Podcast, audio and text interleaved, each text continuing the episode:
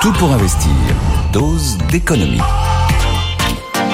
Notre dealer d'information économique est avec nous. Bonjour Nicolas. Bonjour. Il est venu outiller avec son rabot. Le rabot qui ne fait que commencer. Selon nos confrères du Figaro, 10 millions d'économies engagées par Bercy. Non, 10 milliards. 10, 10 milliards, pardon, j'en perds, j'en perds mes unités.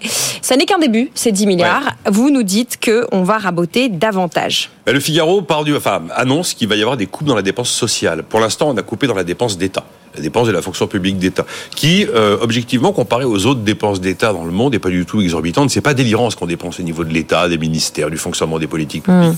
On n'est pas complètement euh, à côté de la plaque. C'est bien sur la dépense sociale que la France se distingue de tous les autres pays du monde. La dépense sociale, c'est 32% du PIB. C'est plus de la moitié de la dépense publique. La dépense publique, c'est 1350 milliards d'euros. La dépense, et là-dedans, vous avez 850 milliards d'euros de dépenses sociales principalement effectivement les retraites, c'est le, le gros poste. Et l'adresse a publié un chiffre 15 550 euros, donc 12 550 euros par an et par habitant. C'est la dépense sociale de la France. Et donc, euh, les dernières infos, c'est qu'après la dépense d'État, c'est probablement là qu'on va aller chercher de mmh. nouvelles économies, qui vont commencer à être quand même beaucoup, beaucoup plus douloureuses pour euh, tout à chacun.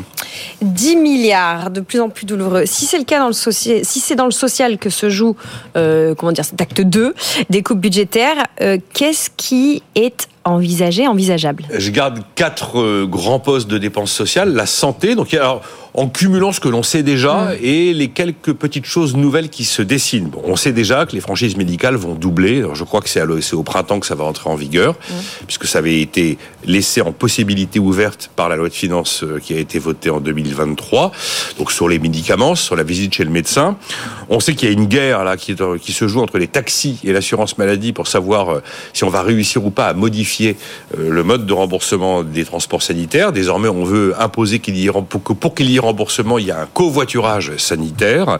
C'est 5 milliards 8 tous les ans, hein, les transports sanitaires par les taxis. C'est quand même une sacrée somme. Et puis, il y a une question en suspens, et ça c'est une nouveauté. Va-t-on continuer à indemniser à 100% les patients atteints d'ALD, les affections longue durée? Les principales sont le diabète et le cancer. Mmh. Aujourd'hui, c'est 66% de la dépense de santé, les ALD. Hein. C'est quand même l'énorme poste de dépense de santé, c'est ça. Et donc, l'idée est de se dire, bon, ben, quelqu'un qui souffre d'une ALD, qu'il soit indemnisé à 100% pour son ALD, très bien. Mais euh, il n'est pas normal que l'ensemble des autres soins qui ne sont pas liés à cette ALD soient pris à 100%, et ce qui est parfois, enfin, ce qui est souvent le cas aujourd'hui. Deuxième poste, c'est l'assurance chômage. Gabriel Attal l'avait dit dans le JDD dimanche, il l'a répété au salon de l'agriculture au petit matin. Il y aura une nouvelle réforme de l'assurance chômage, et il nous dit que c'est avant l'été. Donc ça va aller vite. On en a fait deux quand même déjà. Hein. Mm. Donc là, il s'agirait probablement de réduire encore les, les durées d'indemnisation. En dessous de 53 ans, on est tombé à 18 mois. Bah, pourquoi, pourquoi pas aller à 15, j'en sais rien. Ça reste une durée plus importante que les autres pays. Mais en tout cas, on a réduit la durée d'indemnisation. Il évoque aussi la possibilité ou une piste qui serait d'aller plus loin en termes de dégressivité des allocations, des indemnités. Pardon, pas des allocations, des indemnités. Mm. Pour l'instant, cette dégressivité n'existe que pour les cadres. C'est l'une des précédentes réformes. D'ailleurs, on a créé de la dégressivité passé un certain salaire, mais on n'a pas baissé les cotisations payées en face, ce qui est quand même objectivement une forme de hold-up, si on part du principe que c'est une assurance, l'assurance chômage. Et puis également sur les autres pistes, et il y a une nouveauté cette fois-ci, qui est évoquée par le Figaro ce matin, peut-être euh, remonter la CSG réduite dont bénéficient les demandeurs d'emploi sur les indemnités chômage. Aujourd'hui, la CSG pour un actif, c'est 9,4%.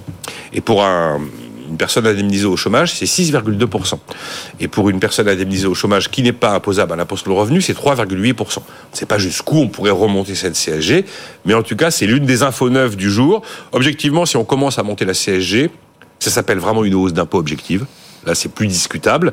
Et puis, on se souvient quand on a essayé de tripoter la CSG en 2018 sur les retraités, quelles conséquences ça a eu. Mm. Donc, c'est quand même très inflammable de toucher à la CSG. Après, il y a deux autres mesures qui sont connues, mais on peut les rappeler dans la panoplie. La suppression à la fin de l'allocation spécifique de solidarité qui prend le relais quand on est en fin de droit au chômage.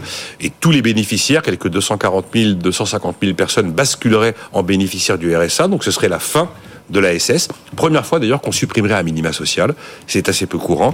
Et puis le fameux RSA sous condition de réaliser 15 à 20 ans d'activité, qui pour l'instant est en expérimentation dans plusieurs départements français. Il est toujours prévu de le généraliser au début de l'année 2025 à l'ensemble du pays. Voilà pour le poste santé et assurance chômage. Vous ne nous avez pas parlé de retraite. Ah, la retraite. Alors sur la retraite, Thomas Cazenave a quand même lâché une petite bombe. C'est le ministre du budget. Il est ouvert, lui, à euh, sous-indexer les retraites en 2025. En 2024, on a indexé, c'est-à-dire les retraites ont progressé comme les prix. La hausse a été de 5,3%. Ça représente 14 milliards et demi d'euros.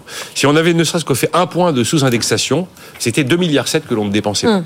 Bah, il est possible que l'indexation de 2024 ne se reproduise pas en 2025. Et donc, ça voudrait dire que bah, c'est un appauvrissement des retraités. Puis il y a un dernier point. Euh, c'est Gabriel Attal qui a laissé entendre euh, qu'on pourrait aller plus loin que François Hollande encore sur la réforme de la politique des allocations familiales. Alors François Hollande avait décidé que cette politique était une politique universelle dédiée à l'enfant, à la démographie, à la famille, allait devenir une sorte de politique de solidarité et il avait mis une condition de ressources. Ben, visiblement, Gabriel Attal n'exclut pas d'aller un peu plus loin dans les conditions de ressources. Voilà. Alors, ce qui est un peu dérangeant dans cette histoire, c'est que normalement, un pays bien géré, c'est un pays qui est capable de mener des politiques budgétaires contracycliques. Contracycliques, ça veut dire que quand ça va mal, vous desserrez la vis. Quand ça va bien, vous serrez la vis on est une fois de plus en train de faire exactement le contraire. Après, pour tous ceux qui nous ont écoutés et qui se disent qu'ils sont dans l'une des différentes cases que j'ai mises bout à bout, il y a de grandes chances que peu de ces mesures voient le jour très rapidement. Les franchises médicales, si, ça s'est acté, mais beaucoup ne verront pas le jour très rapidement, parce qu'il faudrait au minimum une loi de finances rectificative de la sécurité sociale. Ça veut dire aller devant le Parlement. Et vous savez comme c'est simple aujourd'hui pour le gouvernement d'aller devant le Parlement pour obtenir quitus. Donc, euh, a priori, tout ça est dans les tuyaux. C'est pas, c'est pas des choses qui vont arriver avant l'été, et peut-être même que beaucoup d'entre elles attendront 2025. Mais peut-être qu'en 2025, elles seront contracycliques oui, oui, bah, non, mais pour mener une politique contracyclique, vous savez, c'est la fameuse formule. Tu répares le toit quand il fait beau, euh, voilà. Ben, c'est ce qu'on n'a jamais fait. Donc on se retrouve. Mais là, on voit bien quand même que vous prenez les 10 milliards, vous prenez toutes ces petites choses mises bout à bout. On sent quand même que ça flippe un peu au niveau de l'exécutif. On nous dit toujours, la dette, elle est soutenable. Le mur de la dette, euh, c'est un truc de Cassandre, ça n'existera jamais. Attention au jamais. Voilà, il faut jamais dire jamais. La Grande-Bretagne s'est retrouvée avec le FMI à ses portes. Il y a pas, il y a quelques mois, quand l'Istrus avait sorti un budget complètement fantoche. Attention à se dire que ça n'arrivera jamais. Bon, certes, on est la France, certes, on a l'euro, mais on sent quand même qu'il y a un peu de pression. On a 10 milliards d'euros, on dit euh, qu'on est allé gratter les fonds de tiroir. On n'a jamais vu un gouvernement sortir, enfin, tenter d'aller chercher 10 milliards d'euros, encore faut-il les trouver, par des décrets d'annulation de crédit. Mm, mm. Utiliser les, les décrets d'annulation de crédit pour monter à 10 milliards, c'est quand même un montant important. Ça prouve qu'il y a un peu de fébrilité quand même à Bercy.